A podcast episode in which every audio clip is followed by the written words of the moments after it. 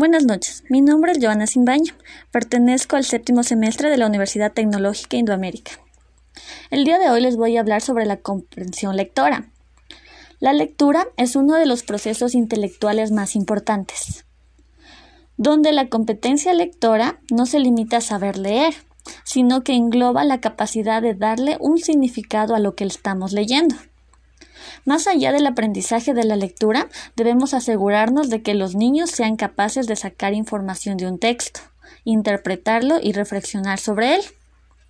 De esta forma aprenderán a formar su propio criterio y a cuestionar la información presentada diariamente siendo necesario emplear una serie de destrezas cognitivas acompañadas con la práctica, los cuales nos ayuden a aliar la idea principal del texto, a comparar, y a contrarrestar otras ideas, identificar diferentes partes que lo componen, comprender el orden de los hechos y sus causas, hacer predicciones e hipótesis, reconocer diferentes tipos de lecturas, entre otros.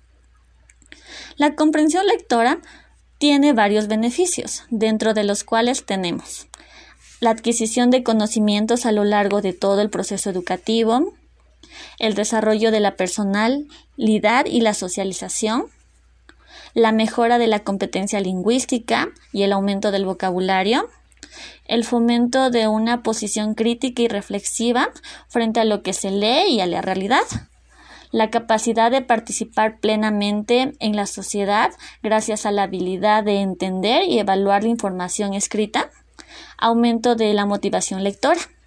A continuación voy a detallar técnicas que se pueden emplear al momento de la lectura.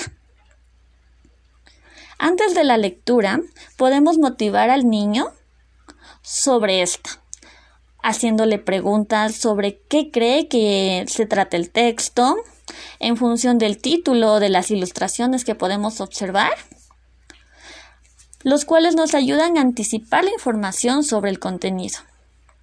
Durante la lectura nosotros podemos ir haciendo preguntas sobre el contenido. Podemos aclarar el significado de las palabras que no entiendan, las mismas que pueden ser mediante el diccionario.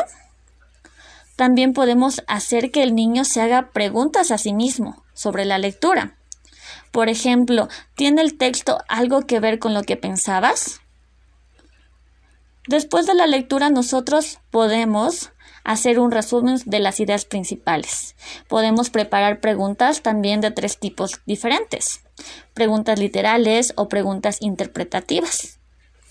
Podemos hacer uso de organizadores gráficos para reorganizar la información y mejorar su comprensión. Pero es importante tener en cuenta que la lectura debe disfrutarse mas no debe considerarse una obligación. De esta manera los estudiantes podrán comprender de una mejor manera. Agradezco mucho su atención.